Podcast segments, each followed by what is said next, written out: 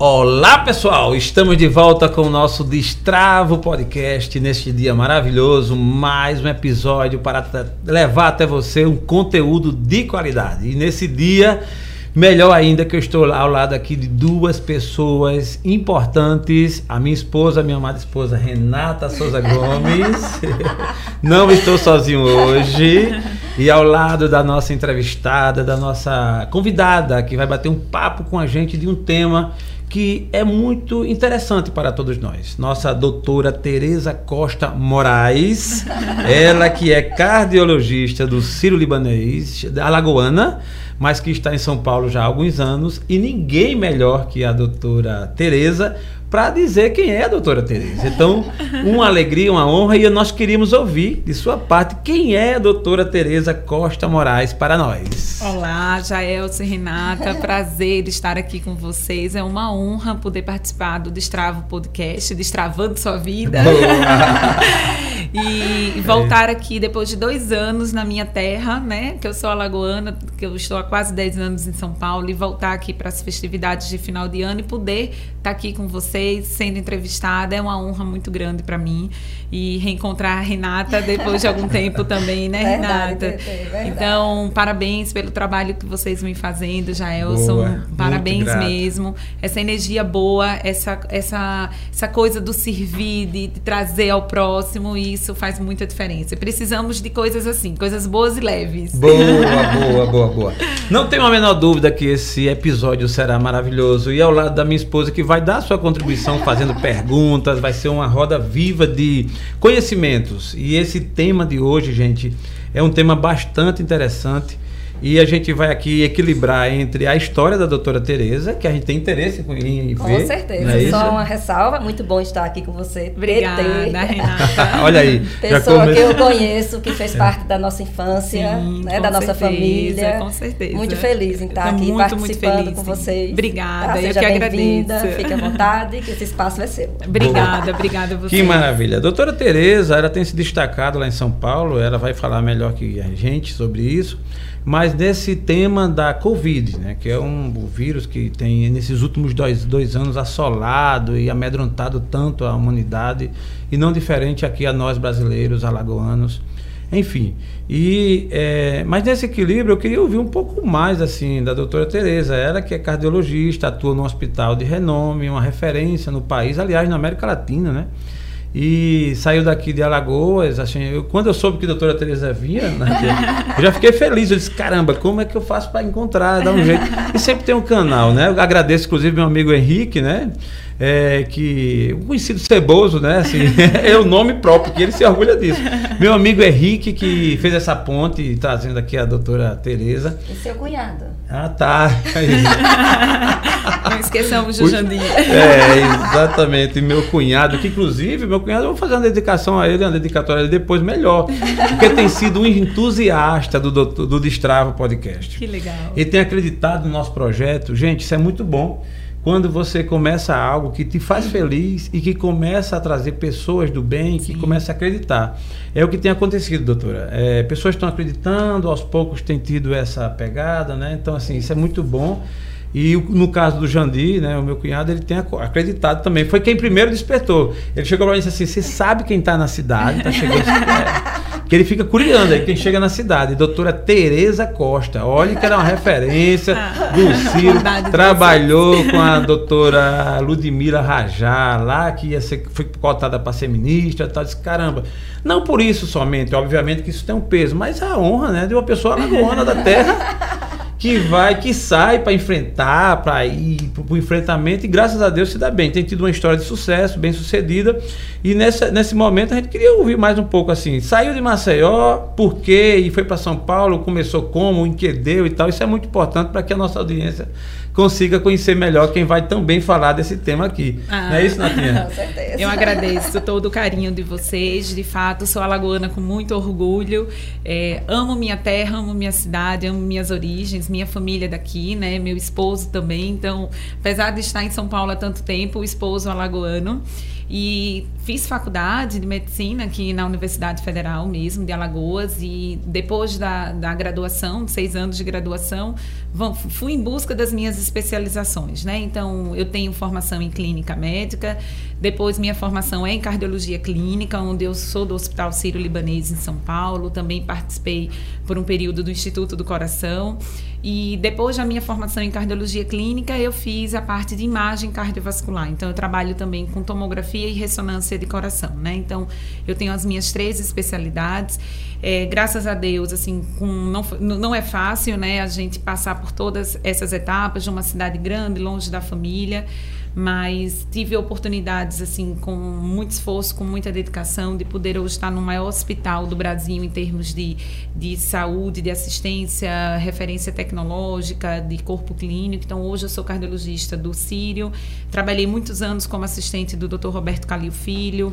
É, graças a Deus também fui convidada a trabalhar com a doutora Ludmila Rajá, que hoje é um expoente aí na medicina, principalmente voltada no tema do Covid, da Covid-19. Então tive essa oportunidade a convite dela de fazer parte desse time e, e sigo lá em São Paulo, né? Não que eu não tenha vontade de voltar para Maceió, mas a, a, as minhas filhas já são paulistanas. Era isso que eu ia perguntar. Né? Minhas filhas nasceram filhas. lá, então a gente já conseguiu criar uma história em São Paulo. É uma cidade que me acolheu muito bem, sou muito grata, mas que jamais eu deixo minhas origens Boa. e que sempre que eu puder eu vou estar por aqui. E quem sabe no futuro, né? A gente faz uma ponte aérea São Paulo Maceió. Opa, Mas eu sou muito grata a todos que participaram da minha formação, a todos os alagoanos que me fizeram chegar até lá, né? Então, Isso. Eu sou muito grata a toda a minha origem aqui, né? Tanto família, amigos, professores, enfim, isso faz muita diferença, assim. Que maravilha. É, isso é bom, assim, a sua energia é boa, não é, Nath? Inclusive, já se, você já se conhecia, né? Com isso certeza. é interessante. Faz a diferença. Mas o, o exponente aqui, assim, é bem, bem interessante, é além dessa sua história, que a gente vai ao longo da fala, vai conhecendo mais, a gente vai trocando figurias tá num berço bem, tá num meio bem, bem propício. Seu esposo também é médico, é médico né? Sim. Ele qual a especialidade dele? Ele é gastroenterologista, né? Boa. Gastroclínico e hoje ele faz a parte de endoscopia, né? Ele é endoscopista e tá lá comigo também. É Do, clínico geral também. Doutor Bruno. Bruno Moraes. Bruno Moraes. Um abraço, Bruno. Um abraço, Bruno.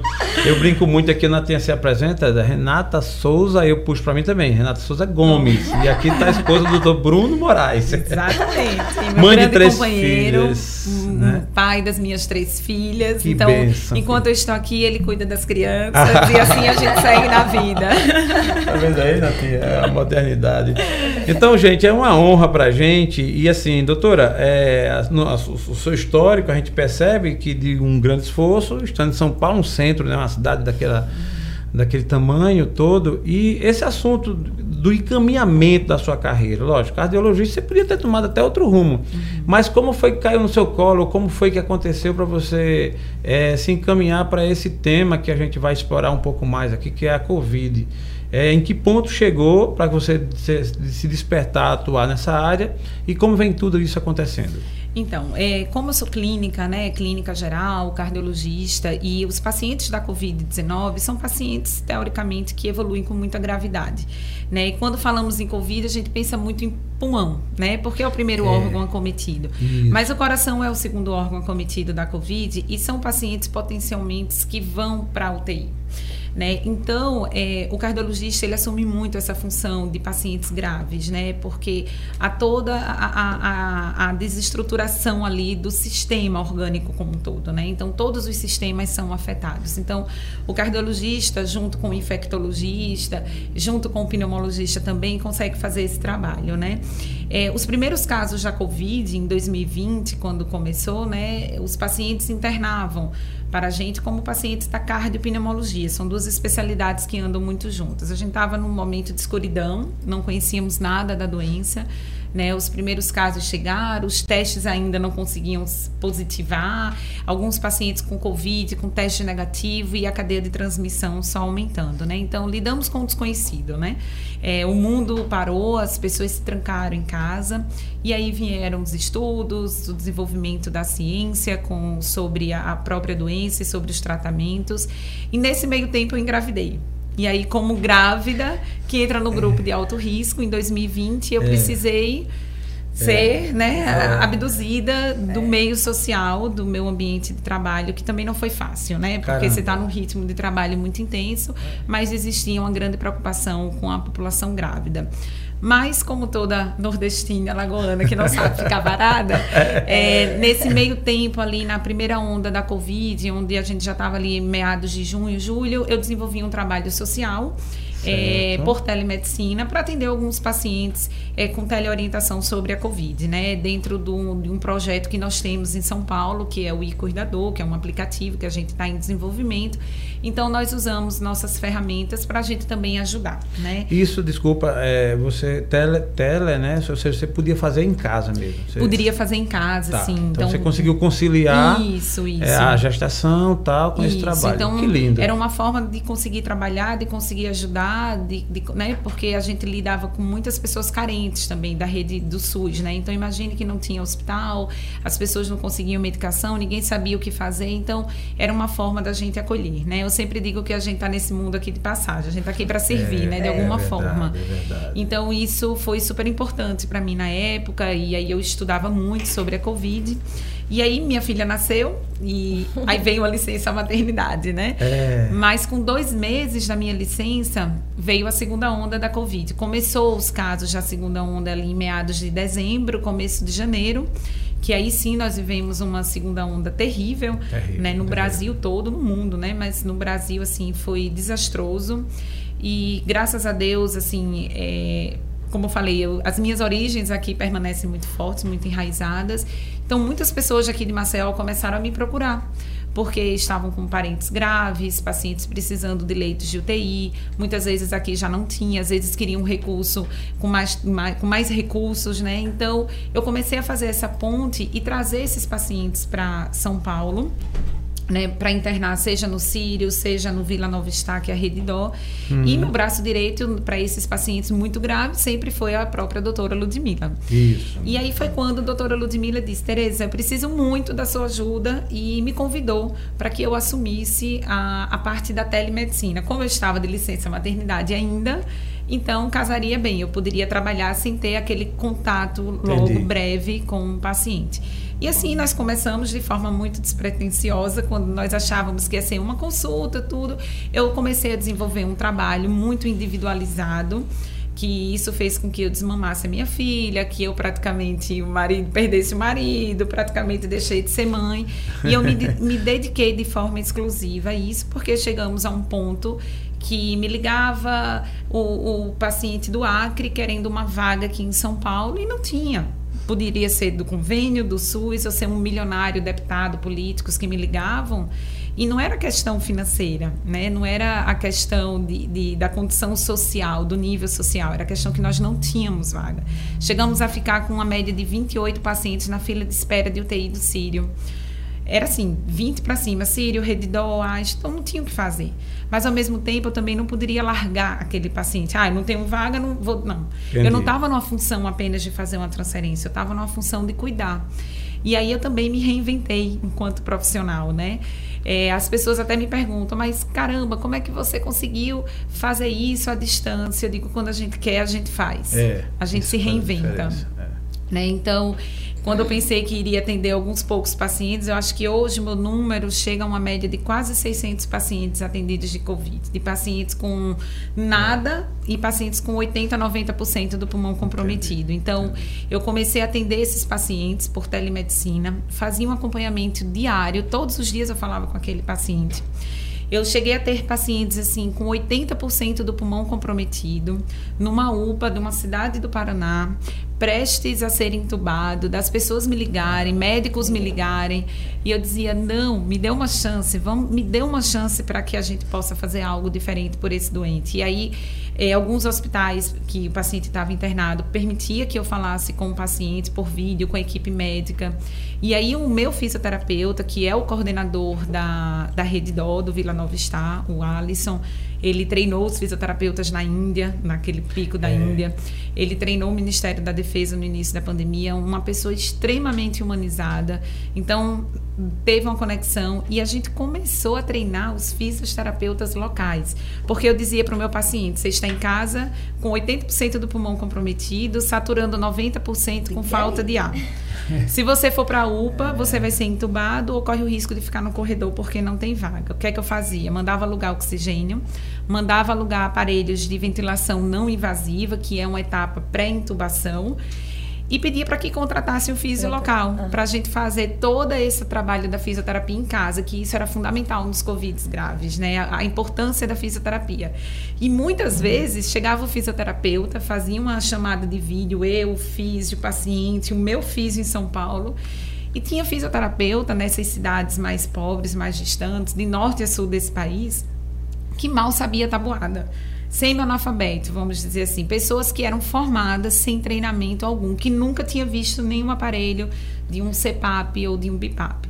E nós pegamos na mão dessas pessoas e dizemos assim, ó, on, off, é liga, desliga, aperta o botão. Caramba, velho. E dizia, isso- esse paciente tem quantos quilos? Ah, tem 80. Então vamos fazer 6 ml por quilo de ventilação. Eita, mas eu tô nervosa, não sei quanto é 6 vezes 8. Eu vi isso várias vezes. E a gente dizia, vamos pegar, pega um papel e uma caneta e fazemos a tabuada ali no papel, entendeu? Para ele saber ali. Então, esses fisioterapeutas, eles foram treinados no momento que você não tinha tempo de ficar ensinando. Era É. treinado com o paciente ali. Era, era isso que eu ia dizer, tudo muito rápido, né? Porque esse evento, esse momento, ele foi assim muito frenético, Sim, né? sim. É porque tava a vida a- cada, tempo. cada minuto, né? Uhum.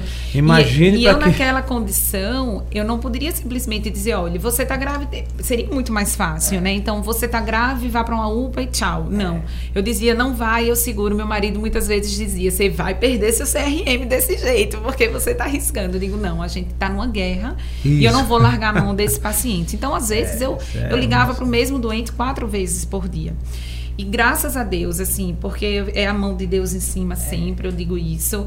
é, a gente conseguiu tirar muita gente grave, grave, mas grave mesmo, que poderia ter morrido, tá entubado. A gente cuidando de forma individual de cada um. Eu fui convidada pelo prefeito de Pato Branco, no Paraná, foi um pessoal me buscar em São Paulo, porque a mortalidade lá era muito grande, para eu fazer um treinamento, para eu fazer uma consultoria. Cheguei, fui recepcionada lá pela equipe, foi super bacana.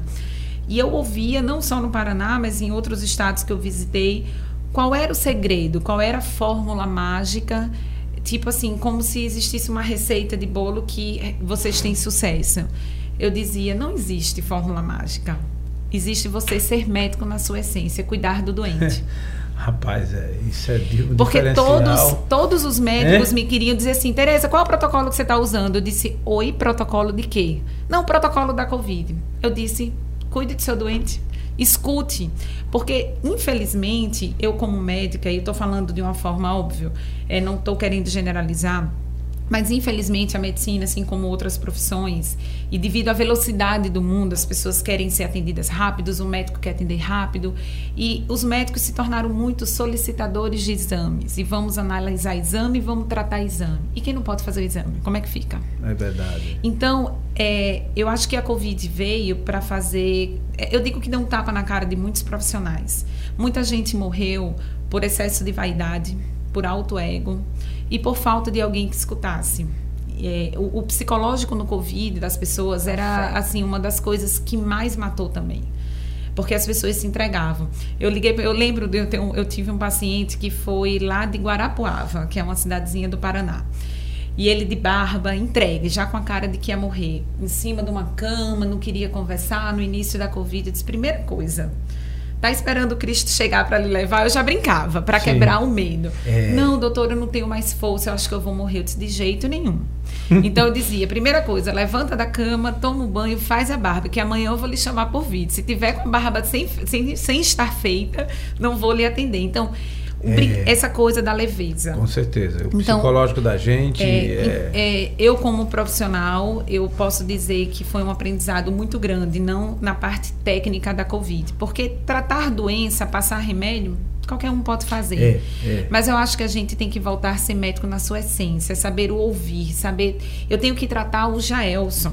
Entendi. Entendeu? O Jaelso é o Jaelso. O Jaelso não é a Renata não é a Tereza, não é o Bruno. Então, assim, cada um tem a sua individualidade. Eu pegava pacientes, Renata, que vinham com uma receita com 10 medicamentos prescritos. E esse paciente seguia com dor, com febre, com dor de cabeça, prostrado, porque ninguém lembrou de tratar o que ele sentia. Era mais fácil passar uma receita pronta que era igual para todo mundo. Então, foi nesse, nesse sentido que a gente tentou fazer um trabalho mais humanizado e a gente conseguiu ter muito sucesso. Óbvio que tem aqueles casos que são extremamente graves, que vai precisar de um suporte de UTI, vai precisar de medicações mais especializadas, precisa de uma ECMO, que é um quadro mais grave da Covid. Mas 80% dos casos, se tiver um acompanhamento desde o início, uma monitoração precoce e fizer as coisas na hora certa e apenas aquilo que for necessário, esse paciente tem grande chance de sair bem. Muito então, bom. é isso que eu acho que a Covid nos ensinou. Né? Era uma doença nova, óbvio que no início ninguém conhecia, mas é, é, é, é assim, é, foi uma grande lição para minha vida como profissional, como ser humano, e eu acho que a pandemia veio para transformar, transformar todos os profissionais nesse sentido, sabe, Renata? Sabe, Tete, no início, né, quando começou esse susto, uhum. Eu fui acometida de, eu passei mal, enfim, e eu já achei que eu estava com Covid. Uhum. Logo na primeira leva. Sim. Né? Mais ou uhum. menos em março, abril. Isso. E aí eu sentia todos os sintomas. Então, quem foi minha médica foi minha Camila, Sim. filha de Fi. Né? Ela uhum. ria muito comigo. Uhum. Que tem uma gravação que eu fiz para ela, que eu fiz. Eu tenho sinusite, uhum. tá? Então eu fazia, Camila, eu tô mal, Camila, eu tô sem respirar. Veja como eu estou. Aí eu sugava assim, menina, ela do outro lado, rindo tá? Uhum. Isso, isso, isso foi pânico. É, é pânico. Tá? Isso foi pânico. Sim. É. Realmente, é, aí eu fiz todos os testes e não deu. Uhum. Entendeu? Não deu. E eu, assim, tava já é, achando que eu estava com Covid. Sim. Interessante que foi tudo psicológico. Sim. Tudo psicológico. Uhum. Foi logo naquele, naquele início, né? E um ano depois, na segunda leva, mais ou menos em março desse ano, Sim. já Elson chegou gripado né? Aparentou o quadro sintomas gripal e a gente não achou que não era Covid, uhum. né? Resumindo, a vida normal, ele vai fazer o teste de Covid e testou positivo. E eu estava tendo uma vida normal com ele, né? Contato, Aí aquele né? susto, né? Aquele, uhum. será que eu tô com Covid? Foi. Só que desespero. eu desespero. foi desespero. Então, aí ele foi, fez o, o exame, né? Fiz a tomografia. A tomografia ah. e 25% do pulmão comprometido, ele ficou em repouso, enfim. Uhum. Nesse período, a gente estava em mudança. E a gente passou um mês, uma semana, num apartamento bem pequenininho ali no Time. Apartamento uhum. quarto e sala. Certo. Bem pequenininho. É, é, tinha uma cama de casal e tinha um bicama. Quando a gente descobriu que ele estava, lá vai ele para o bicama e Uhum. continuou dormindo no mesmo quarto. E eu e Matheus ficamos na cama de casal. E assim a gente conviveu o período de Jael. Imagina, num quarto e sala. Sim. Os três trancados. Enfim, passa o período de Jaels. Vamos testar, eu e Matheus. Eu testei positivo. Matheus testa negativo. Uhum. Aí eu. Não, Não, ao contrário. desculpa. Eu testei negativo e, E testa. positivo, Eu digo, sim. pronto. Agora eu voltei. E aí vem as interrogações. Que doença louca é essa? É. Tentei Não, e eu é- não tive. Sempre com a Covid. certeza que ela teria. porque que eu o teria. E no meu trabalho, no meu trabalho, todas as pessoas de linha de frente que trabalham junto comigo foram acometidas de Covid. Nesse período ela se afastou do trabalho também, Uhum. para preservar o. Pessoas Sim, que pegou meu telefone no dia, ligou do meu telefone e depois eu voltei, não limpei nada. No outro dia essa pessoa liga pra mim, Renatinha, positivo. testei positivo. Eu digo, Agora eu peguei. Agora, Agora eu pegou. peguei. Então eu vivi esse quadro de Covid o tempo todo assim. Sim, sim. Entendeu? E assustada. Sim. É uma, por ser uma doença grande nova. pergunta. é. E a grande pergunta, em nenhum momento eu testei positivo, nem tive sintomas. E nem teve sintomas. E isso é uma coisa que acontece com bastante frequência, sabe, Uhum. Renatinha? É, os testes, eles têm uma especificidade boa, ou seja, quando ele é positivo, ele é positivo. E ninguém tira Sim. dúvida. Porém, a sensibilidade dele gira em torno de 70%, 80%. Então, existe ali uma janela de falsos negativos, ou seja, você pode estar com Covid e o teste vir negativo. E quais são os fatores que influenciam isso? Desde o tipo da coleta, o tempo de coleta, porque às vezes a pessoa que coleta não coleta direito, ou a forma como o material é armazenado é, para análise, e até mesmo porque às vezes é uma carga viral baixa, né? Então, assim, existe essa possibilidade, e como também existe a possibilidade de você não ter pego, por ter um sistema imunológico mais eficaz que conseguiu proteger. Então, isso foi algo que nós vimos muito, por isso que nós sempre falamos, se você tem sintomas de gripe, sintomas gripais e testou negativo, ou repete o exame 48 horas ou procura se isolar, porque pode ser um falso negativo. E lá no início da pandemia, os italianos descreveram esses casos, né? Os silent killers, os assassinos silenciadores, porque eles estariam transmitindo ali ativo na cadeia, porém negativos. Eu tive pacientes no início da pandemia, né? Um dos testes ainda precisariam passar por uma melhora pacientes com Covid, eh, com febre, com sintomas respiratórios, que testou positivo, que testou negativo, Negativo. desculpa. Esse mesmo paciente pegou um voo de São Paulo Curitiba com febre, mas disseram a ele que não era Covid, porque o, o teste tinha dado negativo. Então ele foi no avião lotado, com febre, com sintomas respiratórios, voltou para São Paulo pior, chegou no pronto-socorro, eu avaliei esse paciente com a tomografia com mais de 50% do pulmão comprometido. Novamente, teste de Covid negativo. Caramba. Te- terceiro teste negativo. Hum, Foi logo no início, no hospital, a enfermagem, a enfermeira responsável queria tirar do isolamento. Eu disse: não tire, isso aí é Covid, é cara de Covid, não tem como não ser Covid. Esse paciente foi entubado, ele morreu, inclusive, ele foi a óbito. E nós conseguimos positivar apenas no quarto exame, quando fizemos um lavado direto do tubo. E aí ele positivou.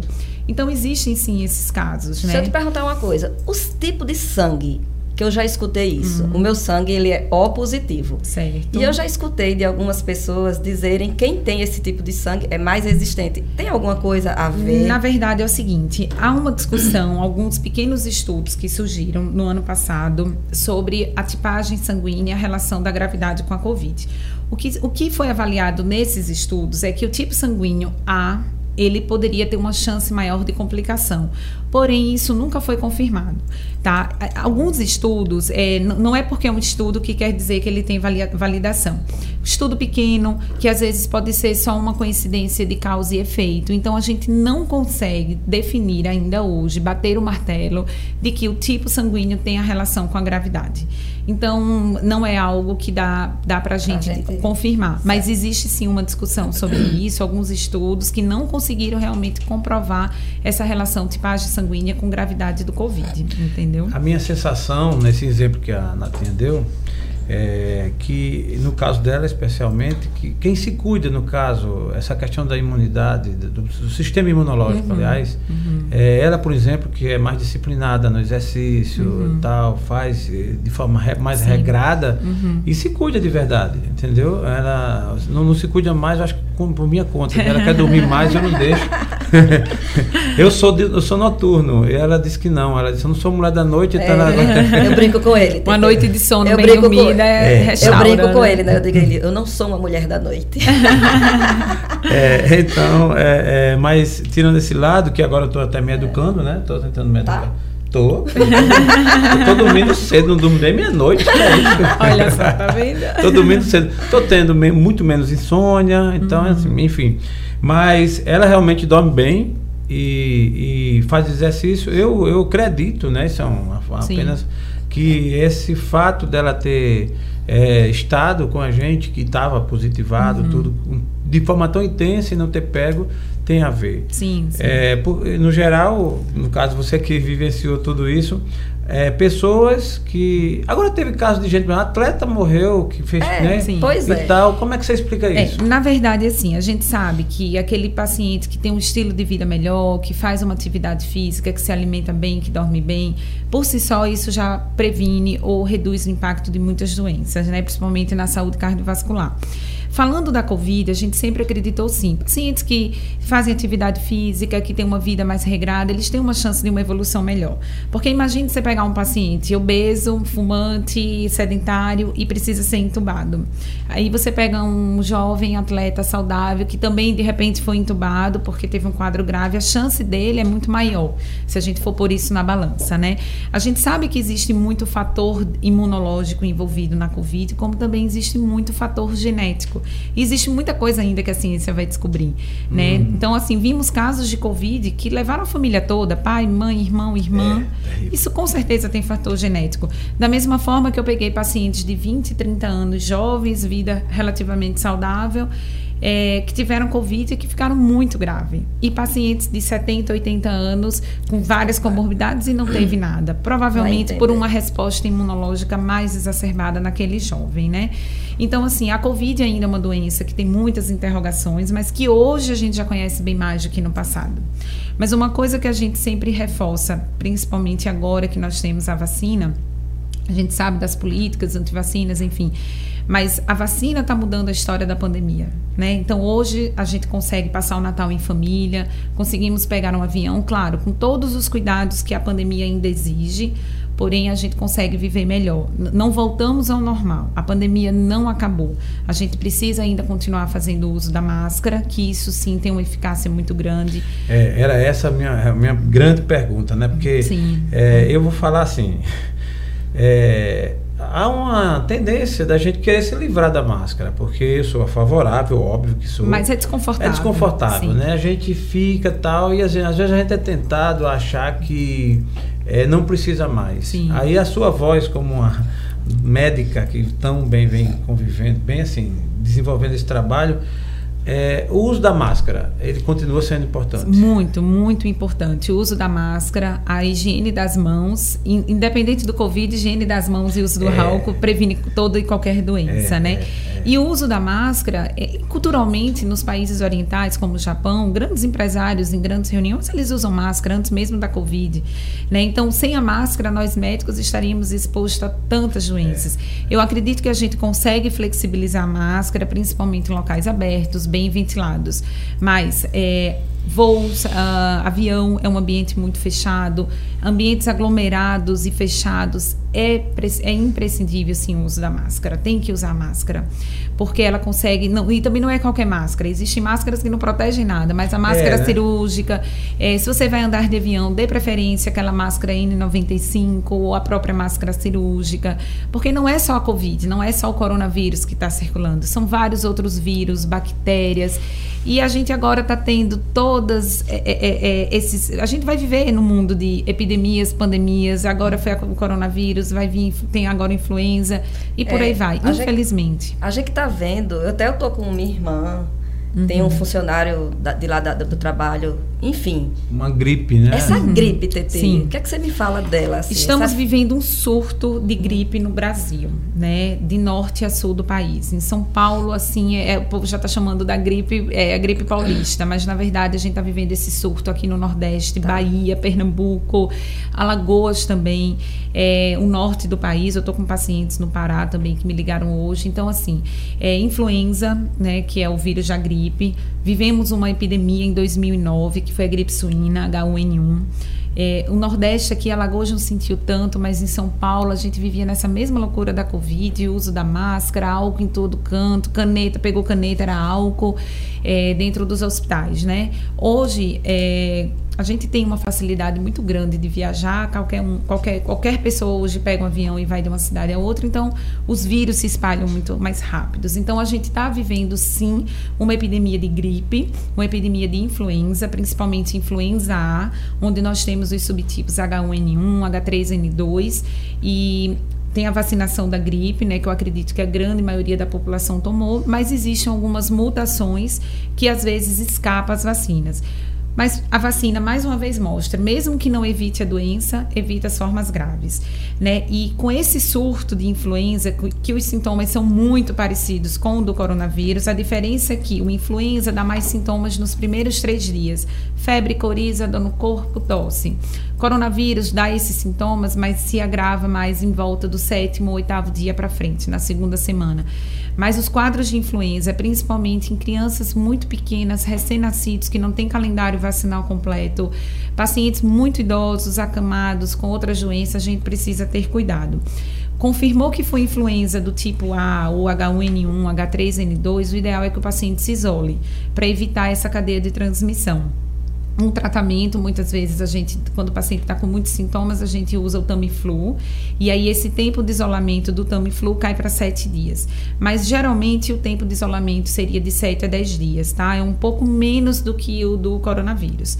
Mas por isso a importância da máscara, por isso a importância do álcool.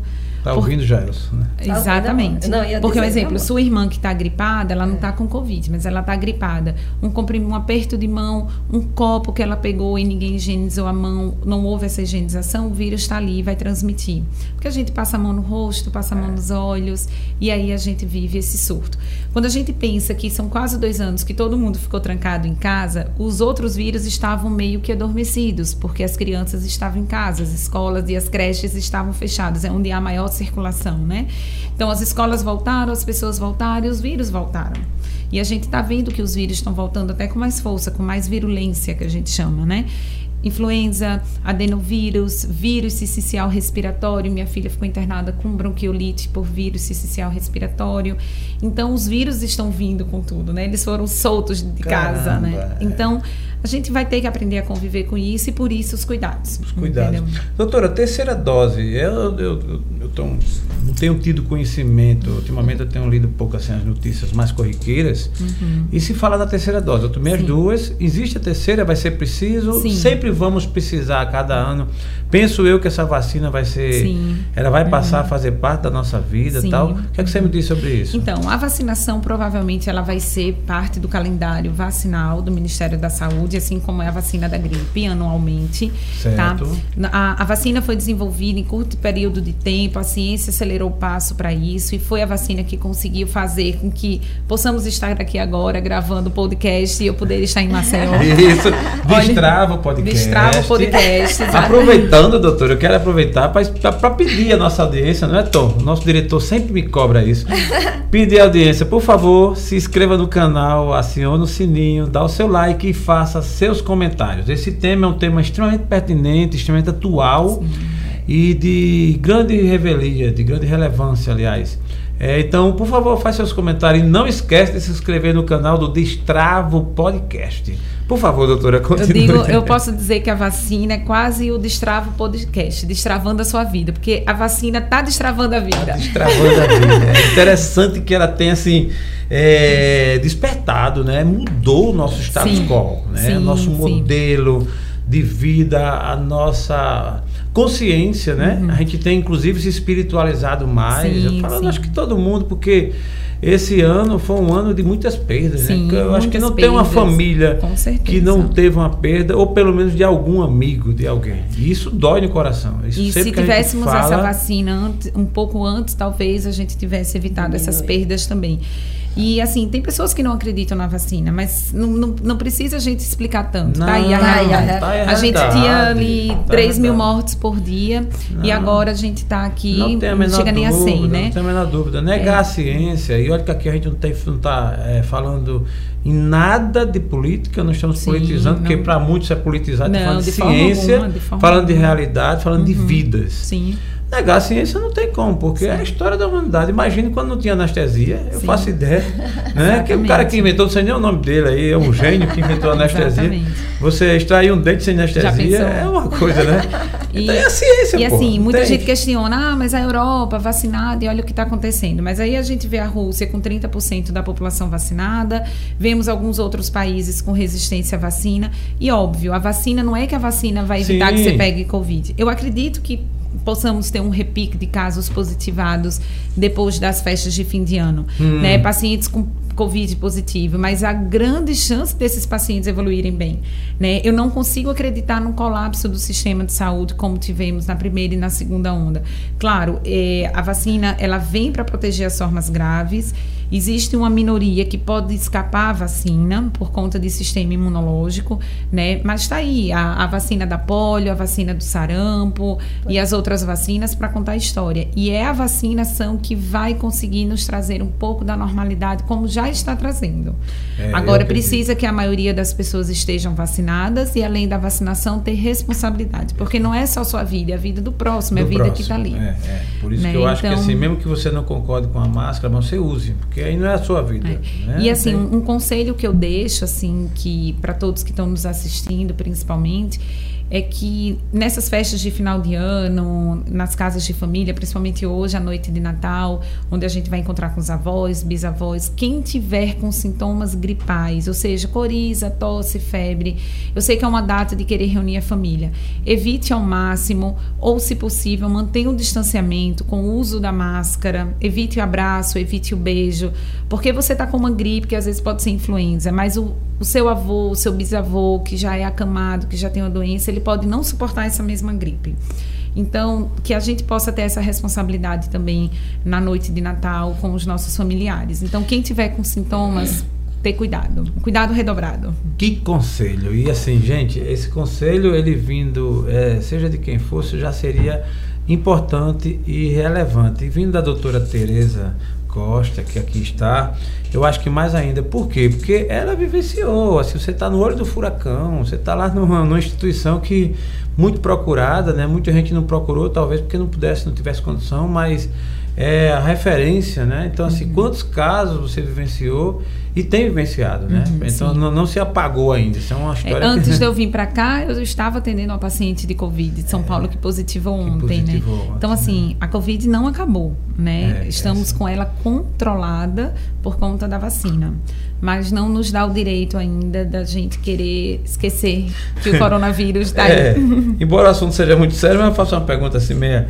É, a gente que gosta tanto de um show, né? De uma festa, tal, de estar tá lá, então é, a doutora, a doutora Tereza iria para um show hoje? Sim. Olha, vontade não me falta. Só porque vai ter até Bel Marques essa semana, aqui na, na, próxima semana.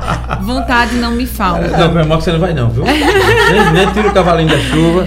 Com a TT, posso não, com a TT. Ah, não, não. Mas assim, eu ainda, show, cinemas, é. eu ainda não tive coragem de é. frequentar. Entendi. Não, não, não, não tem, assim, quem for, não estou aqui, ninguém, ninguém está fazendo juízo, ninguém é dono da verdade. Eu acho que tem que ir com responsabilidade. Mas uma é. vez eu falo, está com sintomas de gripe? Não vai. Se for, é, é, difícil no show, né? Tá aglomerado, não tem como. Mas é. se puder ficar a maior parte do tempo de máscara, ah, mas Sim. eu vou beber, tudo bem. Mas se você puder ficar é, a maior parte do é, tempo de é, máscara, é. mais interessante. Por enquanto, a gente ainda vai precisar viver assim. Se é um show num local totalmente aberto, melhor. Agora, se é num lugar muito fechado, tem que ter um pouco mais de cuidado. Dá para ir, mas com segurança, com todos os cuidados. Eu tenho receio de ir para show. Eu hum. lembro que agora, em outubro, a gente foi a São Paulo e a gente entrou num, num, num restaurante. Tu lembra, amor, que só eu de máscara lá? Ah, foi. é. Ela é muito Tava cautelosa. Meio... Muito cautelosa. Tava meio aglomerado. Sim. E me deu medo. Sim. Entendeu? Me deu aquele receio. Claro, claro. Aí eu coloquei a máscara. Aí é... todo mundo sem máscara lá. É. Só ela de máscara. Foi, aí depois a gente sentou, linda, aí quando a gente sentou, eu tirei é, máscara. Sim, Mas é. assim, a gente tem que ir se moldando. eu acho que... que... a gente não pode. É, é, dá para viver, dá para viver um pouco mais normal, é, sim. Mas é. é. isso que eu falo. Ter cuidado. Ter cuidado. Então, o um mínimo de não. cuidado já faz a diferença. E eu tô, assim, eu tô muito. É digno de elogio a sua postura, a sua fala com relação a isso, porque você pode observar aqui que não, que não tem nenhum radicalismo, né? A gente está uhum. buscando um equilíbrio. Claro, claro. Porque assim, tem muito radicalismo, o extremo um lado, o extremo do outro. Acho que não funciona. Não. Isso que você falou, cuidado, tal, porque não é fácil até interpretar. Você você, até a gente brinca, restaurantes que. É, você chega no restaurante, é aqui de máscara, senta, tira a máscara. O vírus foi embora quando sentou. Exatamente. Né? Assim, né? uhum. né? É, outro dia eu estava caminhando e fiquei. Precisei parar no restaurante. Aí eu estava sem máscara e ela vinha. Aí eu, eu disse, traga uma máscara para mim, para que uhum. eu possa entrar. Aí eu. E ela ia demorar um pouco, eu cheguei pro garçom assim e disse, rapaz, eu vou sentar ali, eu posso chegar até ali sem máscara? Ele disse olhou para um lado, olhou para esse, vá, vá rápido, assim. Aí eu fui, né, aquela coisa uhum. mesmo. Sentei, quando eu sentei, pronto, tô sem máscara, mas tô sentado. É. Então, assim. São extremos que. É, não, né? mas não cabe a gente fazer São regras, valor é. e tal. Eu acho mas que essa palavra que sua é cada cuidado. Um, é cuidado. Eu acho que cada um fazendo a sua parte, um pouquinho de um, um pouquinho de outro, a gente consegue ter um resultado bom, sem extremo, sem radicalismo, como você falou. Hoje a gente já conhece a doença bem mais, então dá pra gente voltar a um pouco do normal, mas com responsabilidade. Sempre com responsabilidade, porque não é só o coronavírus. A gente tá com vírus influenza circulando em alta circulação, entendeu? Então a gente precisa ter cuidado. Nessa trajetória sua, doutora Tereza, é, a gente, nós tivemos assim casos emblemáticos de destaque, né, de gente que conseguiu fazer um transplante de pulmão. Temos, tivemos até um alagoano aqui, Sim. graças a Deus, Uhum. um resultado muito exitoso, positivo. Mas na sua trajetória lá no Sírio, lá em São Paulo e tal, é, algum fato lhe chamou mais atenção, um destaque, um cuidado, um paciente que você cuidou, que assim, que quase ia e de repente ele conseguiu recuperar? Que lição ou que experiência você podia passar aqui pra gente? Eu imagino que foi muita adrenalina. É, foi É. bastante adrenalina, sim. É. Inclusive, só complementando, nessa minha ida ao Paraná, eu tinha muito paciente do Paraná, né? E, como disse, eu fui convidada e nós, eu, eu montei junto com. Montei numa forma de falar, né? Eu tenho um grande médico parceiro lá no, no Sudoeste Paranaense e ele, em, em três, quatro dias, montamos o primeiro hospital de campanha do Sudoeste Paranaense na cidade de dois vizinhos. E esse médico, que é pediatra, na verdade, ele ficou à frente porque eu, eu ajudei a salvar o melhor amigo dele na segunda onda do Covid. Certo. Então fizemos uma parceria muito boa. Ele foi meu braço lá. E, e aí o prefeito de lá mandou um carro viajar a noite toda, dois motoristas, para pegar todos os equipamentos, que foi vendido tudo a preço de custo que nós conseguimos. Conseguimos um monte de coisas gratuitas no intuito de ajudar. E nós treinamos a equipe ao vivo, 24 horas, com o paciente grave. E de 108 pacientes que chegaram nessa unidade, que chegaram andando, 100 e- 105 saíram andando. Apenas três foram transferidos, fazendo fisioterapia, fazendo VNI, com profissionais que nunca tinham visto aquele aparelho que só tinha no Einstein. E então é, eu estou só ressaltando isso aí, que foi um trabalho social que também nós fizemos. E como você falou, a gente viu muita coisa grave. E tem pacientes que a gente acha que não vai sair, que está no fim da linha. E o povo, assim, as pessoas falam, né? Médico, você acha Deus? É, porque a ciência, eu sempre digo, enquanto a vida a gente está lutando, senão não teria sentido a gente estar tá ali no, dando plantão numa UTI ou lidando com paciente grave. Eu já vi pacientes assim com indicação de transplante e que a gente sabe que o transplante de pulmão ele tem uma alta mortalidade. O nosso maior centro de transplante é o Instituto do Coração em São Paulo, né, que é onde foi feito o transplante do alagoano. Cheguei a ver uma paciente de 26 anos que teve indicação também de transplante pulmonar, mas infelizmente ainda é uma, uma técnica que ainda traz muito óbito, né? E a, e, a, e a ECMO, que foi um aparelho tão falado, que saiu tanto na televisão, o que é a ECMO? Ela é uma máquina de membrana extracorpórea, ela faz a função do pulmão. Ou seja, o pulmão está tão inflamado, ele está tão doente que ele não consegue oxigenar o sangue.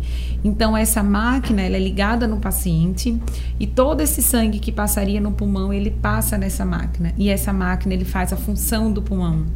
Oxigena desculpa, oxigena o pulmão e manda o sangue limpo para o pulmão, para o organismo. É como se fosse uma hemodiálise do pulmão, vamos dizer assim. Isso salvou muitas vidas. Salvou muitas vidas. Óbvio que a gente ouviu falar muito, ah, mas isso deveria ter no SUS, deveria ter acesso, mas não adianta você ter essas máquinas de ECMO se não é um centro especializado, porque o manejo é muito complexo, mas salvou muitas vidas. Salvou muitas vidas. Então, o transplante, ele existe, ele é uma realidade, porém ainda uma realidade distante da grande maioria. Realmente para aqueles casos assim muito graves. Eu cheguei a ver tomografia com 100% do pulmão comprometido. Não existia pulmão mais saudável. Caramba, velho, isso. E a pessoa É, é, não, esses casos é muito difícil sair a não ser transplante. Entendi, Mas entendi. assim, eu digo que no Paraná, eu falo muito do Paraná porque eu tinha muitos pacientes lá. E eu sempre falei, eu digo, acho que o sudoeste do Paraná, por ser muito próximo à Argentina, deve ter uma variante diferente ali. Porque eu pegava um paciente hoje que estava bem conversando comigo com 25% do pulmão comprometido. Não foi um caso, não, foram vários. Em 48 horas, a tomografia desse paciente tinha 60% do pulmão comprometido. Assim, em 48 horas, o paciente afundava na sua frente. Então, ou você acompanha esse doente e você está no pé dele, senão você perde o time. E o Covid não dá para perder esse tempo. Ele é tempo dependente.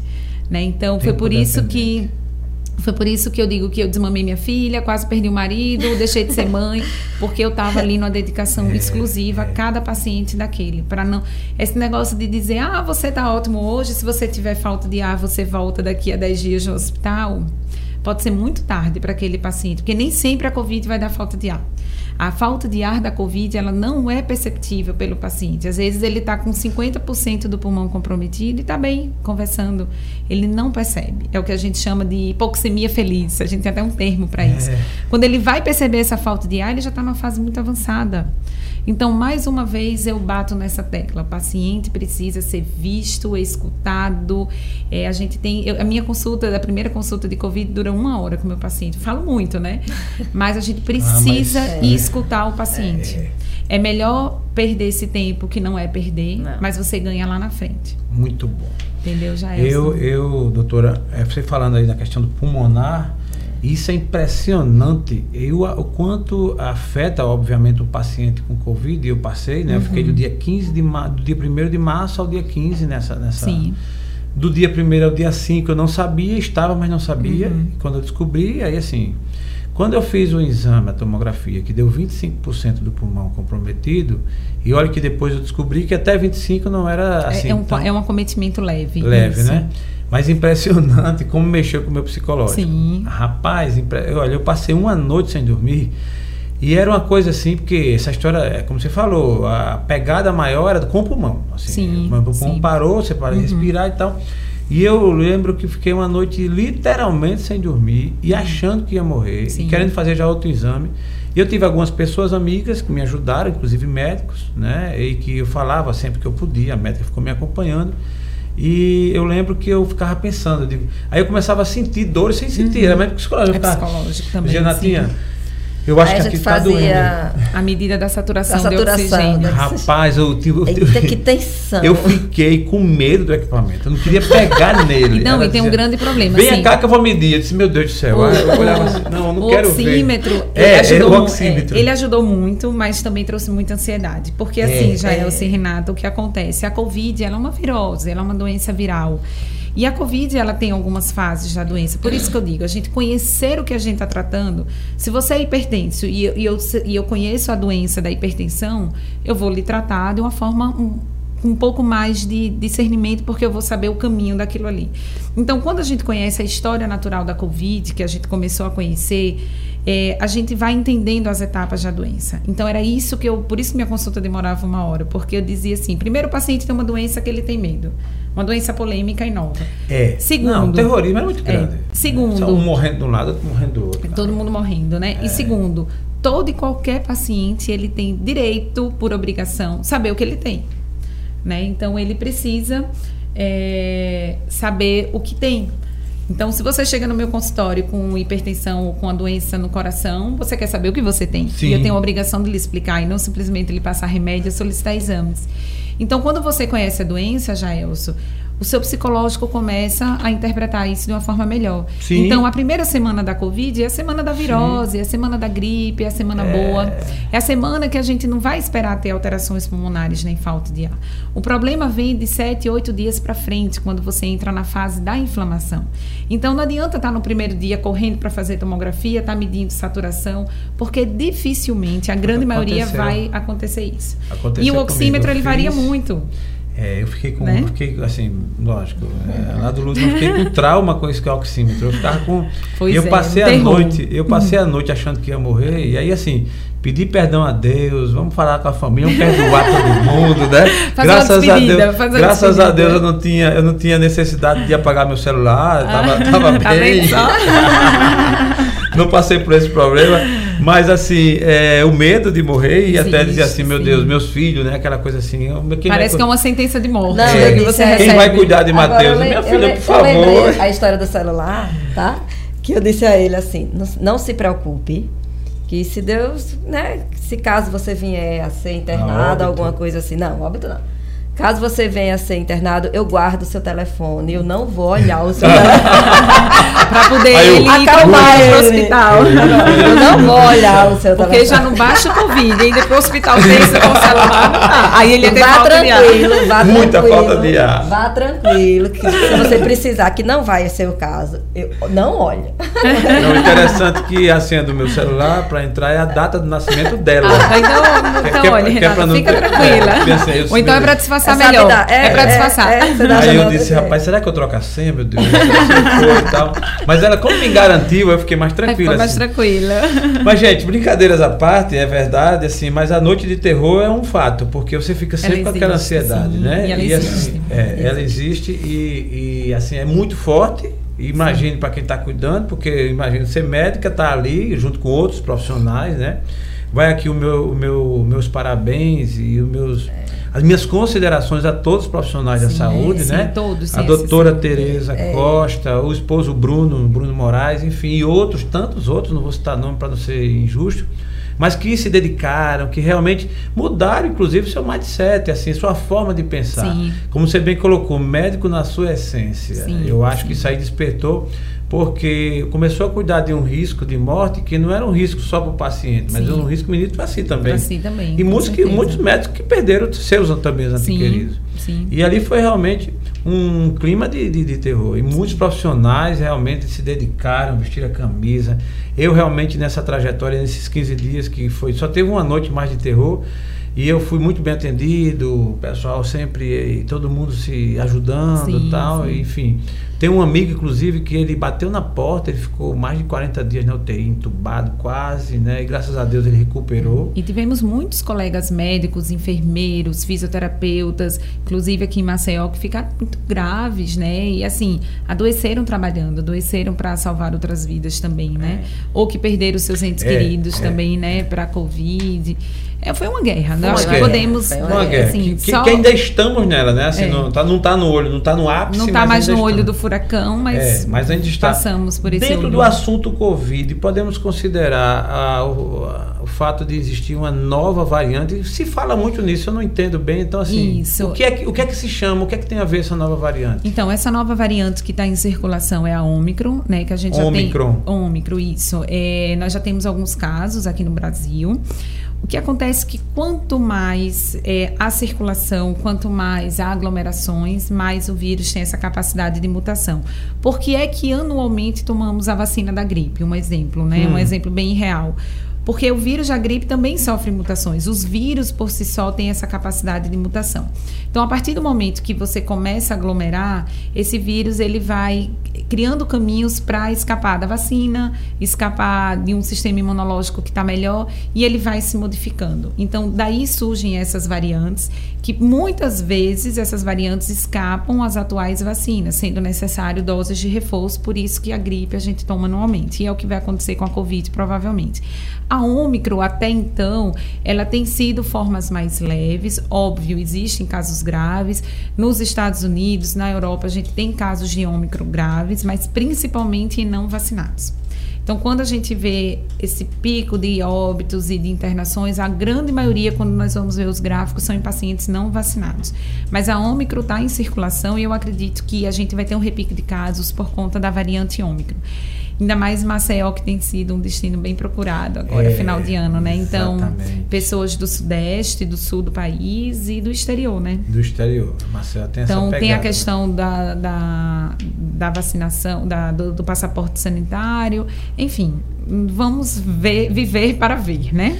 É, e torcer para que seja melhor do que a expectativa que a Oh. gente está vivendo, se Deus quiser. E mais uma vez, né, a, a importância de se prevenir, né, da gente se cuidar. Se cuidar, exatamente. Cada um fazer a sua parte. Cada né? um fazer a sua parte. Inclusive, e principalmente cuidar Evitar aglomeração. dos nossos, né? Dos Sim. nossos pais. Minha Sim. mãe, que vai. Um beijo, mãe, pra senhora.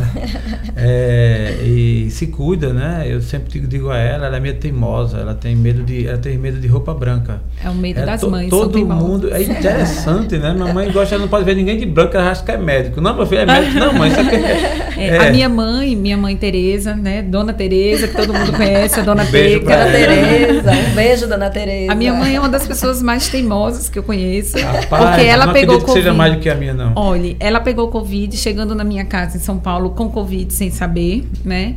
E ela testou positivo, eu isolei ela no flat e ela disse pra mim, mas eu estou tão bem que eu não estou com Covid. Ah, ela disse que o é. teste era errado. e a filha médica era louca do Covid. Então, É, foram a precisos. da família. É, aí quando ela começou a ter febre no sexto dia, porque ela começou a inflamar, ela fez, eu acho que eu tô com Covid. E quando ela viu que estava na, na fisioterapia já e saturando 90, ela disse, é, realmente o teste estava certo. então, as mães são teimosas. As mães né? são teimosas. A minha é muito teimosa. Mãe, Com todo respeito. amor- Com certeza, com todo amor, né? Dona Tereza, um abraço. Um abraço, Dona Irene também. É, mas eu vou, vou tocar num tema aqui, doutora, que é um tema bem interessante, assim, um tema vírgula, um, um ponto do, do tema geral. É, até esqueci agora, estou com muita, muita informação, eu estou muito focado aqui.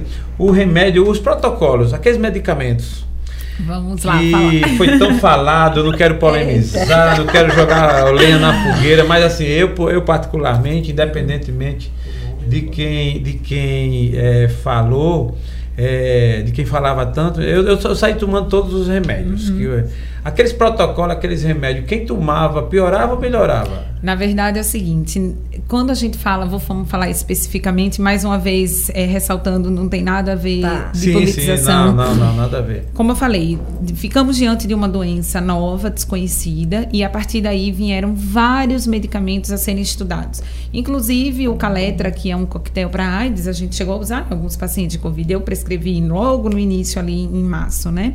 Nos primeiros casos. Veio a azitromicina, veio hidroxicloroquina, é, anita, que é para verme, a ivermectina, que é para verme. Tudo isso foi estudado porque qualquer doença emergente, a ciência vai atrás disso aí. Sim. Né? E, e aí, com, a- com o surgimento dos casos e com os estudos e com a evolução, que no início muita gente usou hidroxicloroquina também, a ciência foi nos mostrando, e quando eu falo a ciência, são os estudos sérios e comprometidos, tá? Certo. É, a nível mundial, começou a nos provar que, de fato, a gente não tinha benefício. Até porque, quando nós falamos em Covid, como eu disse, a gente só pensa em pulmão, mas Covid acomete coração, acomete rim, acomete fígado e a gente tem os efeitos colaterais. Então, vamos supor que você teve um Covid leve, que não Sim. ocasionou nada. Você tomar kit precoce ou não ter tomado, faz, não fez diferença nenhuma na sua vida. Quem não tomou nada ia ter um quadro leve, ia ter um quadro leve como qualquer outra virose, como gripe. Aquele que vai evoluir grave, que, que tem que evoluir grave, que vai acontecer, ele vai evoluir grave independente de ter tomado kit precoce ou não. Qual era o grande problema daquele que evoluiu grave? Aquele que evoluiu grave, ele inflama pulmão, ele inflama coração, ele inflama fígado e ele inflama rim. Aí tinha gente tomando ivermectina em doses absurdas. E a ivermectina é metabolizada no fígado. E aí aquele paciente, ele faz uma inflamação no fígado pela Covid. Eu já cheguei a ver paciente com 10 mil de TGO e TGPI que morreu de insuficiência hepática, de insuficiência no fígado. E aí ele chega com a dose alta de ivermectina, que é um fator agressor ao fígado também. Então é mais uma agressão ao órgão. É a É hidrox... porque todo medicamento, ele, né? Isso. Seja qual for. A, a, a Covid, ela leva a uma inflamação no músculo cardíaco. Então, ela causa uma miocardite. Isso é extremamente comum. Então, você imagine um músculo inflamado e você toma uma medicação que é a hidroxicloroquina, que nós usamos para artrite reumatoide, para doenças dermatológicas. Eu, como cardiologista, tenho pacientes que usam hidroxicloroquina e que acompanham comigo porque tem o risco de arritmia pela droga.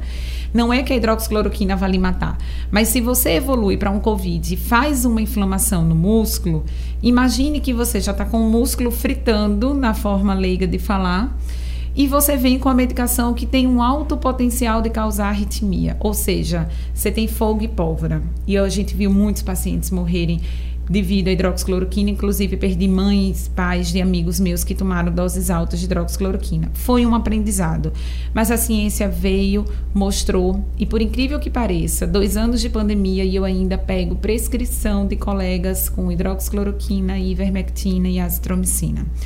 Vamos ter um grande problema no futuro, Jaelson e Renata, que me preocupa. Uso indiscriminado de antibióticos. Antibióticos que eu digo, azitromicina, que é antibiótico, que é antibiótico é para bactéria, não para vírus. A coronavírus não é bactéria. Informação. Que informação. Que Então, aula. Azitromicina é um antibiótico. É, aula mesmo. Amoxicilina, antibiótico. Clavulin, antibiótico. Né? Todos esses antibióticos, eles servem para agir em bactérias.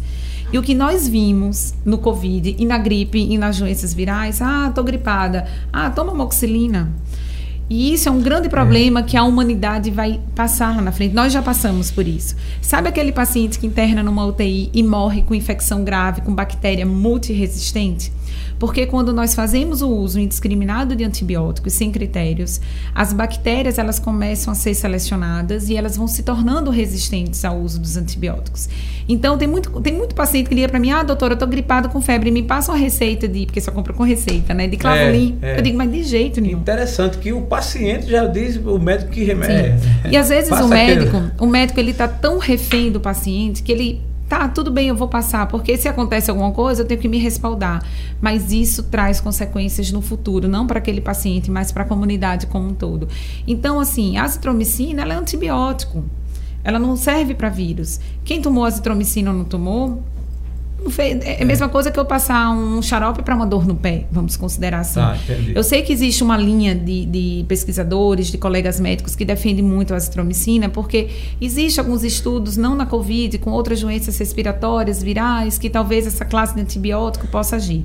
Agora, se o paciente evolui com infecção, ou seja, ele teve o Covid, está com Covid, aquele Covid causou uma pneumonia, veio uma bactéria, infectou aquele pulmão, ok, vamos entrar com antibiótico para tratar a infecção.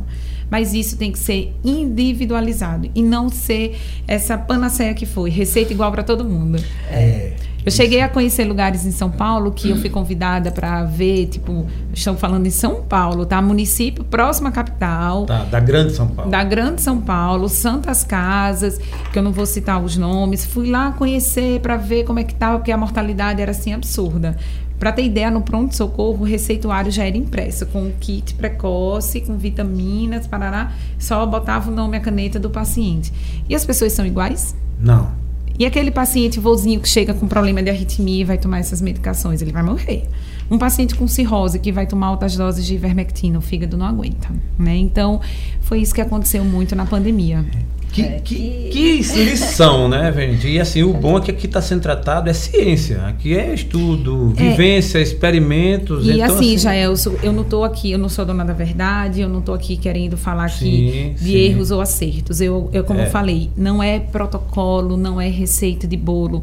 Pode ser até que o paciente precise tomar azitromicina, seja lá o que for, mas a gente tem que tratar o nosso paciente. É. Eu tenho que tratar o meu paciente. É. E é Não você tratar apenas. Eu sempre digo uma frase: vamos cuidar de gente, não de diagnósticos. Foi isso que faltou na Covid. Rapaz, é profundo, é profundo. É como você falou. Entendeu? E é, é feito o DNA, a nossa, nossa, nossa íris do olho, nossa digital. Sim. Cada um tem a sua, ninguém Sim. tem outra, nenhuma Sim. igual a outra, Sim, né? então, cada um. individualizado. Então isso é fato, né, de que a gente precisa, principalmente os profissionais da saúde, né, e a gente ter essa consciência também. Sim, sim. É, eu, por exemplo, assim, já fui tentado, tipo assim, é, fulano tomou o mesmo remédio, a minha, meu problema parece com o dele, Sim, então eu tomo o mesmo. É a mesma história do hipertenso, né? Imagine como cardiologista, se todo hipertenso que chegasse no meu consultório saísse com a mesma receita de, hiper- de remédios antipertensivos. É. Cada paciente ele vai ter a sua hipertensão na sua forma. Aquele remédio que serve para o seu vizinho não vai servir para você, pode lhe trazer efeitos colaterais, né? Pode sobrecarregar o seu rim, o seu fígado, enfim. Então, tudo tem que ser muito individualizado. Por isso que eu bato muito nessa tecla. Vamos voltar a tratar das pessoas e não apenas do diagnóstico, né? Então, tratar do ser É, humano, é. tratar do paciente. Doutora Tereza, as famílias desses pacientes que você acompanhou e cuidou tal, obviamente que o psicológico, né, Sim, o emocional sim. das pessoas e tal, é, mexeu muito.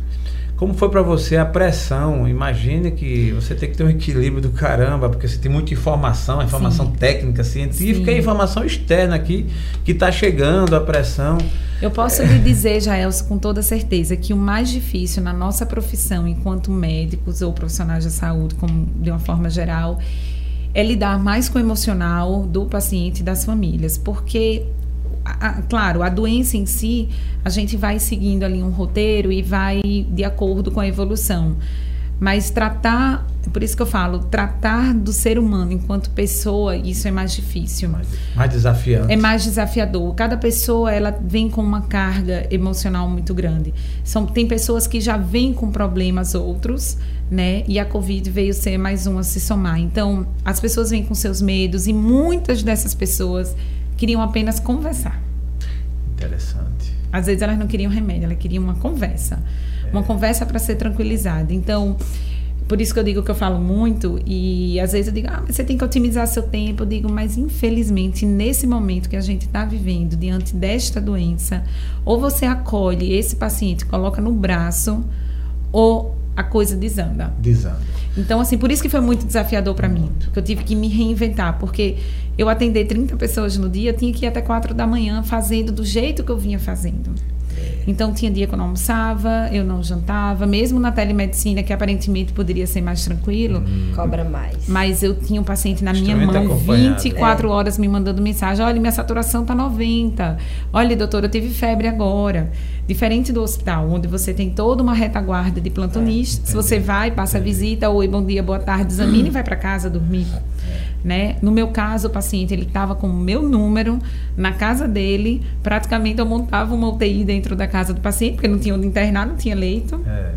E não, eu tinha que estar tá ali disponível, né? Essa, essa sua colocação de conversar, de ouvir, é impressionante como faz a diferença. Faz. É, conversamos aqui um bate-papo muito bom também com a doutora Catiane Vanderlei, a quem eu mando até um abraço. Um abraço para a Catiane. É, e ela me contou uma história que eu achei tão interessante, né? Que como eu vinha nessa pegada da insônia e tal, uhum. tal, ela disse que teve um paciente que foi, fez a polissonografia, conversou e tal, e disse que ele não tinha dados assim que configurasse uma patologia em uhum. si para ele ter aquela insônia. Ela disse, não é possível um negócio desse. Ela disse que ficou encucada. Disse, procura e não acha. Procura né? e não acha. Aí um dia ela disse que, peraí, eu vou atender. Ela disse, ó, começou a conversar assim, me diga uma coisa, como é que tá a sua vida, pessoal? Seu casamento, sua. Aí disse que quando. E o cara era fechado, sim, meu, né? Sim. Disse que ele se desarmou assim, começou a conversar, doutora minha vida não está bem, porque isso, porque aquilo. Aí, resumo, ele estava mal no casamento com a família, por quê? Porque ele tinha caído o padrão de vida financeiro uhum, dele uhum. e ele estava é, sem. A cobrança, né? Cobrança, que... sem poder bancar o status. Né, o nível que ele se mantinha, que ele estava, ele não podia bancar e estava sem dinheiro. E ele não queria dizer para os filhos, para a mulher, com vergonha, uhum. para não admitir essa. Quando, ela, quando ele contou tudo isso a ela, ela disse: Ah, então assim, o seu problema é o seguinte: você tem, o que, é que você tem de bens aí? Ele disse: Não, eu tenho uma casa tal na Barra, você disse, venda a casa, paga as dívidas, diga para sua família que é assim e vão aceitar que todos lhe amam. E volta a dormir. E volta a dormir. Vai voltar a dormir. ela mas... disse que isso aconteceu, isso como foi dormir. você tem ideia, é conversar. Bem, mas eu né? vou lhe dizer uma coisa: eu acho que hoje 60% dos diagnósticos em consultório são mais doenças funcionais que a gente chama, ou seja, você procura, procura, procura, procura e não acha porque a doença não está no órgão, ela está na função do órgão devido à carga de estresse, à carga emocional. É. E aí eu sempre falo, né? Eu tenho uma paciente minha que é extremamente ansiosa e ela sente dor no peito, ela sente falta de ar, ela sente dor de barriga, ela sente tudo. E faz todos os exames e não encontra nada. E ela é jovem, não tem nenhuma doença. E aí ela tem problema assim de transtorno de ansiedade grave, está tratando com psiquiatra agora.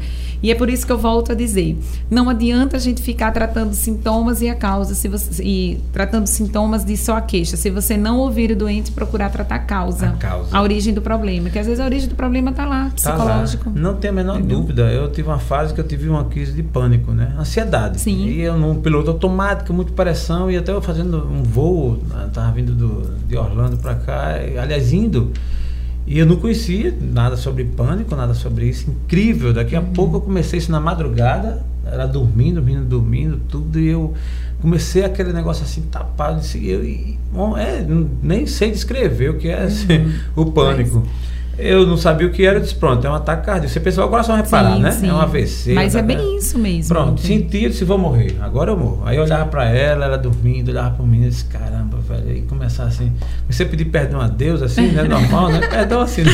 Já pensou na senha do celular? O que é que você faz de tanto errado? Que tudo você pede perdão a Deus. Né? Acho que todo mundo, gente. todo mundo, todo mundo. Agora deu, vou ter que explicar.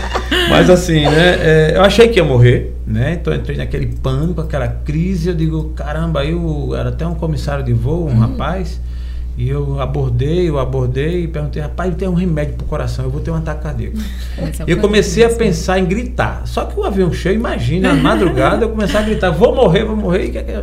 E, o comissário ele foi bem impiedoso, obviamente que com toda a cautela e o, a- no ofício da função Sim. dele. Mas ele disse, não tem o que fazer não, mas tem remédio aí pro coração, eu vou morrer. Não, só água. aí ele foi lá e trouxe água, eu tomei, e aí também eu decidi, disse, não, eu vou morrer quieto aqui e amanhã quando, quando o avião pousar, mentira. Segurei aqui e fiquei, ó.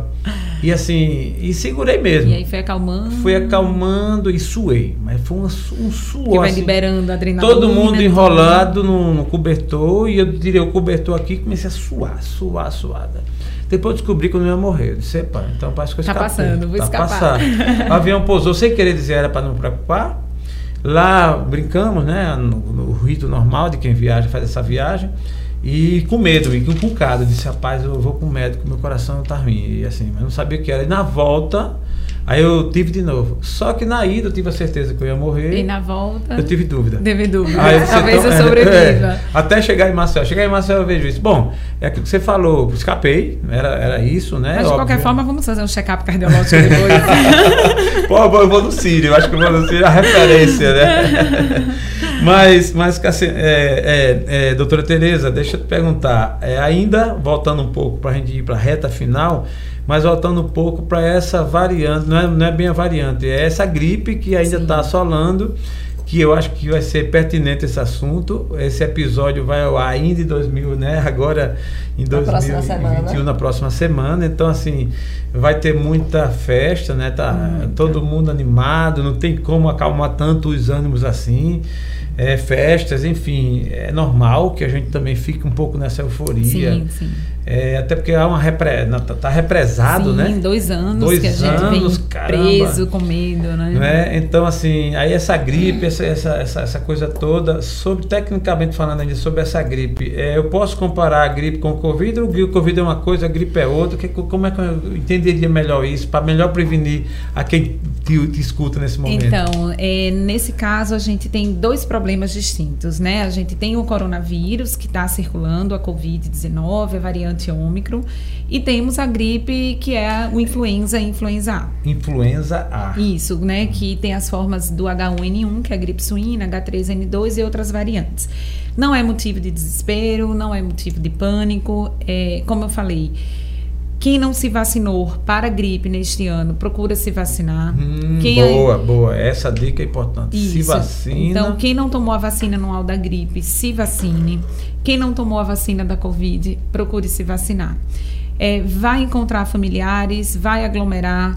Quem tiver com sintomas gripais, evita ir para ambientes aglomerados, né? Ou seja, ah, mas eu comprei o show do Belmarx semana que vem, tô com febre, com Não. gripe. Não, não vai, não vai, não faz isso. Protege as outras pessoas, tá? Eu acredito sim no repique de casos e aí a gente tem os dois problemas que os sintomas são muito parecidos. Então, na vigência de sintomas ou da influenza A ou do coronavírus, que é coriza, tosse, febre, vale a pena se testar, principalmente para excluir Covid. Sendo Covid, cumprir o tempo de isolamento, né, que são pelo menos 10 dias do início de sintomas, até 14 dias. Se for influenza do tipo A, H1N1, o tempo de isolamento aí de pelo menos 7 dias. Procurar assistência médica, seja uma orientação. Mas o que eu mais reforço, uso da máscara, uso do álcool e quem não se vacinou, se vacine. Mas a gente vai viver esse período de festas e precisa redobrar os cuidados, todo mundo. Muito bom. Eu curioso pra caramba, eu ouvindo você falar, eu tenho as minhas anotações aqui, eu vi você falar em VNI, fiquei curioso assim. VNI. o que é VNI, né? Assim, VNI é, só, é a chamada ventilação não invasiva, porque nós Hum, temos duas modalidades. Na verdade, vamos falar em três, né? Tem aquela modalidade que o paciente usa só o oxigênio, o catéter, a máscara. É, existe o paciente que vai ser entubado, ou seja, ele fica dependente de uma máquina para respirar. Essa é invasiva. Essa é a ventilação invasiva. E nós temos alguns dispositivos que nós chamamos de ventilação não invasiva. Então, é um mecanismo de dar suporte respiratório ao paciente, só que de forma não invasiva, porque não precisa pôr o tubo. Né? Então, exemplos: o CPAP, que inclusive é um aparelho que quem ronca muito à noite, tem apneia do sono, É, dorme com ele é, em casa, aquela isso. máscarazinha. Isso. Porque gera uma pressão são positivas, então a gente faz alguns ajustes finos para o paciente com Covid, tem o BIPAP, e aí nós, no início da pandemia, as pessoas tinham medo de usar porque aumentava o risco de transmissão, não sabia. No início todo mundo era intubado, porque logo lá na Europa, na Itália, intubação precoce. Ah, o paciente está aqui conversando, mas vai ser intubado. Isso mudou com os estudos. A gente viu que a intubação somente quem tem uhum. indicação, porque já não consegue mais respirar sozinho. E a ventilação não invasiva, ela foi um, um ponto chave para evitar que o paciente fosse intubado. Fizemos isso muito ao longo desse ano. É, eu, eu bati de frente com muitos médicos desse Brasil afora, porque eu dizia, vamos instalar uma avenida no paciente, o médico dizia que eu era uma louca, eu dizia, deixa eu ser louca. E assim a gente foi brigando, foi brigando, foi brigando, quando em agosto, especificamente no dia 5 de agosto, é, saiu o estudo do Recovery, que é um dos maiores estudos da Covid no mundo, o braço dele, mostrando que o uso do CPAP, da ventilação não invasiva, da VNI, ela Sim. diminui o tempo de hospitalização e ela diminui o risco do paciente ser intubado. E eu cheguei a ter paciente com 80% do pulmão comprometido que não foi para intubação. Saiu na ventilação não invasiva, conversando, orientado e saiu do hospital andando, sem oxigênio para casa. Então, é, são recursos que a gente tem, que dá para fazer. E eu conheci hospitais do SUS em São Paulo, em cidades de São Paulo, que todo paciente chegava era intubado e morria, né? Porque o paciente intubado ele vai virando uma coxinha de retalhos, ainda mais no hospital sem recursos. E eu dizia: vocês têm aparelho de VNI aí, o BIPAP? Sim, nós temos dois. E vocês não usam? Não, porque o médico disse que não serve, não. Porque não sabe usar. Quando você não tem treinamento, não tem fisioterapeuta no hospital, imagine cidades pequenas, e isso em São Paulo, tá? E eu disse, por favor, pegue esses aparelhos. Foram pegar no depósito, dentro de uma caixa.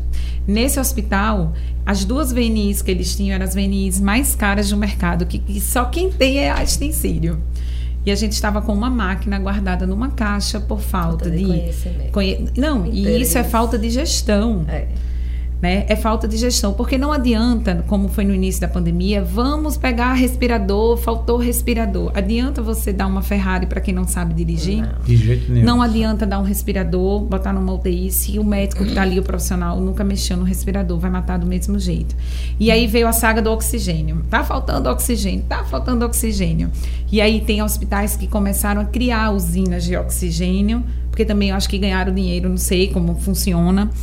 E aí eu entrei em hospitais que tá o paciente lá, uma ala masculina com oito homens deitado numa maca com 15 litros de oxigênio. Você chegou a ouvir o barulho do oxigênio. Entendi. Oxigênio em excesso mata também. Oxigênio. Eu, então, assim, é saber gerir os recursos da saúde, treinar profissional e dispor para chegar até o paciente. E isso não aconteceu. Então, foi oxigênio em excesso quando o paciente não precisava de oxigênio. O oxigênio piorava a inflamação do pulmão né? Porque o paciente saturava 92, mas alguém passava a noite ele dormindo, e dizia: "Ah, não, tem que ir para 99". Aí você dava mais oxigênio do que o paciente precisava. Então foi, foram todos essas, esses fatores que a pandemia veio nos mostrar. A gente já tinha um sistema de saúde muito ruim, né? Assim, é, indiscutível. Principalmente Isso... em unidade de terapia intensiva, é. que é o nosso grande gargalo. E aí vem uma bomba atômica que cai em cima, não deu tempo de preparar é, os não. profissionais. E a gente até entende que muitos, é, assim, desandaram ou não cumpriram bem o seu papel, não é, é muito por despreparo mesmo. Como Sim. você falou, uma bomba atômica. É uma bomba uma coisa... atômica que chega e não dá tempo de reestruturar o serviço, né? No Ciro Libanês, né, um hospital de referência, um hospital que tem tem um histórico todo, ah, houve assim é, a procura muito grande, é, é, o preparo. As outras áreas do hospital, elas recuaram mais ou foi turbinado mais ainda essa área do Covid? A sua relação, por exemplo, com a doutora Ludmila Rajá, que é, ficou conhecida no Brasil todo, né? Inclusive não por outros motivos, mas também pela sua competência, uhum. sua visão, seu olhar, uhum. né? É, a gente percebeu que ela foi notada, né? Sim. Então, é, o Sírio e essa sua relação com ela, esse trabalho, assim, é, alavancou a, o seu conhecimento e a forma de tratar é, de, desse problema? Sim, na verdade, assim, os grandes hospitais, quando nós falamos grandes hospitais, envolve Albert Einstein, o Vila Nova Star, né, que é uma rede da Rede Dor, que cresceu muito, e o próprio Sírio Libanês. Durante o pico da pandemia, o hospital também teve que se reestruturar, todo mundo, né? É verdade. E chegamos ao ponto de, no Vila Nova Star, a equipe da fisioterapia, chegar na sala da tesouraria, que ficava no mezanino do hospital, e dizer assim pro pessoal, levante aí das cadeiras que vocês, a gente vai botar paciente aqui dentro. Caramba. Chegamos a esse ponto. O Sírio teve que modificar todas as alas, fechar leitos e não tinha, não tinha. Então, assim, foi, foi um, um, um aprendizado não só de conhecimento técnico, científico, humano, estrutural também. E como eu falei, não era classe social, não era dinheiro, não era ter recursos que mandava mais. Era ter vaga ou não ter vaga, seja SUS ou rede privada. E como eu falei, eu ficava na retaguarda de, de fazer a, a regulação desses pacientes. Eu recebi pedido de, ah, o fulano é parente do senador da cidade lá do Acre, um exemplo. Era Sim. alguém que é primo do senador, irmão do senador, do prefeito, do governador. É. Eu disse, não importa. Entendi. Chegou não é, não é hierarquia, não é poder, Fulano não é, é classe é social. Milionário, que é milionário. Né? Então, quantas pessoas não ficaram no pronto-socorro do Sírio esperando três dias por vaga? Eu já tive vários pacientes que ficaram à espera de um leito de UTI. Então, realmente foi um colapso do sistema de saúde, né? Porque as pessoas falavam, ah, mas eu, é, é, foi um terrorismo que fizeram. Na verdade, não foi um terrorismo. A gente que viveu isso na pele, foi muito difícil. Você não ter onde alocar os pacientes. Por quê? Porque foi todo mundo adoecendo ao mesmo tempo.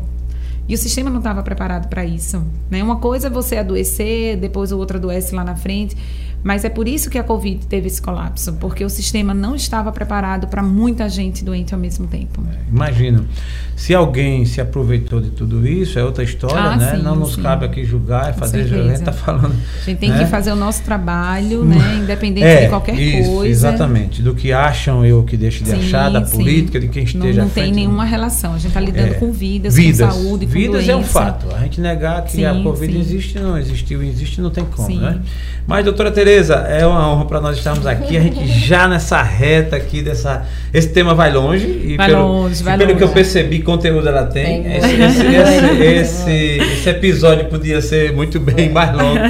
Mas o que a gente vai deixar é aquele gostinho de quero mais, que eu quero ser de volta aqui. Né? Vamos, né? com muito prazer. Um motivo para voltar a Maceió é, em breve. Seu roteiro, quando vier a Maceió, já sabe, né? Vai vir ver a dona Tereza, ver isso, ver isso, e passar no Vamos. Destrava podcast. Com certeza. Vamos destravar a sua vida. Isso, destravando vidas. Mas a gente quer, ficou ainda curioso com a trajetória da doutora Tereza, assim, o que ela, o que ela viveu como médica, né, saindo de Alagoas indo para São Paulo. E como todo profissional, toda pessoa, né, tem suas seus altos e baixos, Sim. né, normal.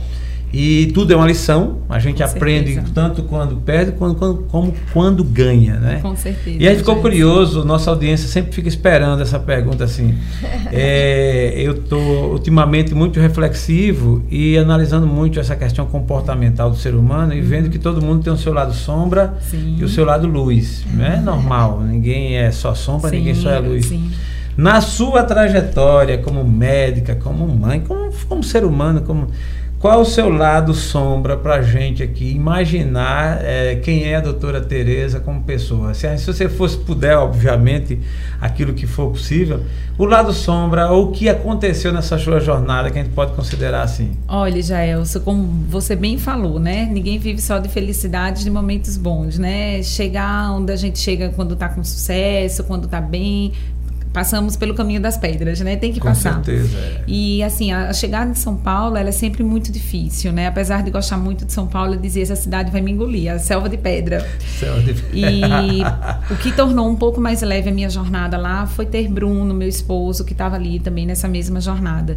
Mas o início ali da residência, as minhas idas ao Instituto do Coração, ao pronto socorro, que você não conseguia andar às vezes de tanta maca que tinha, é, aquela cobrança de resultados porque São Paulo é isso, você tem que estar ali para dar resultado, né? É. E de você se perguntar muitas vezes, será se eu vou conseguir mesmo, longe da família, longe de, da sua cidade de origem, né? Então você é sempre muito testado, 24 horas por dia, né? Então eu posso dizer que aquele início de residência é, foi difícil, mas minha, assim eu amadureci muito, né? Foi muito importante para essa minha jornada.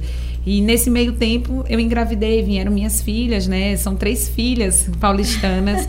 e todo mundo dizia, mas dá conta, né, de, de ser médica em São Paulo, sem família, com filho, não é fácil. Tem hora que batia aquele desespero, volto para Maceió, não volto para Maceió, os amigos dizendo volta. E quantas vezes você se sente numa solidão ali, né? Você pensa, não vou dar conta, não vou dar conta dessa pressão, dessa cobrança. É, eu fui para São Paulo, já não tinha meu pai, já tinha falecido, então eu tinha só minha mãe, né, para dar conta de tudo, mas que olho para trás e digo que valeu muito a pena. E como valeu? Sou muito feliz Quase por ter que você já falou do lado luz, mas É. calma também, né? Momento, momento luz. Olha, o momento luz, eu posso dizer o seguinte, que nós estamos sempre buscando o nosso momento luz, né? Momentos bons, todos nós temos, né? Tem pessoas que dizem assim, ah, não, eu sou 100% feliz. Eu não acho que existe a felicidade plena, mas eu acho que existe o equilíbrio, é verdade. a busca da felicidade. Então, diariamente, eu busco essa minha felicidade, né? E eu posso dizer que hoje, a minha família minhas três filhas.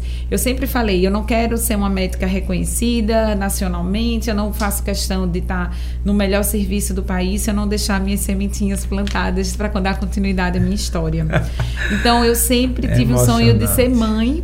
E graças a Deus eu realizei esse meu sonho de ser mãe, de ter minha família, de ter minha profissão. Sou muito privilegiada em ter pessoas como a minha mãe, a minha sogra Thaisa, eh, meus irmãos, minha família, eh, as pessoas que me ajudam para que eu possa seguir a minha história, o meu trabalho, tanto eu quanto meu esposo.